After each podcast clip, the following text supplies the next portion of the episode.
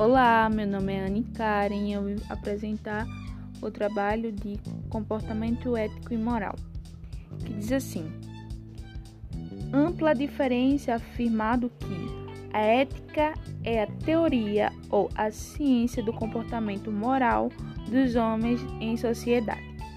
Moral representa os hábitos e costumes de uma sociedade, enquanto a ética é um comportamento moral e individual, racionalizado, é uma espécie da filosofia da moral.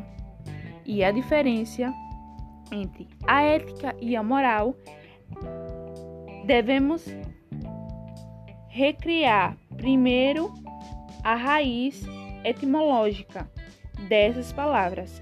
Ética deriva da palavra grega que diz etians, que quer dizer caráter. Ela usa e representa a, os modos de agir de uma pessoa, ou seja, as suas ações.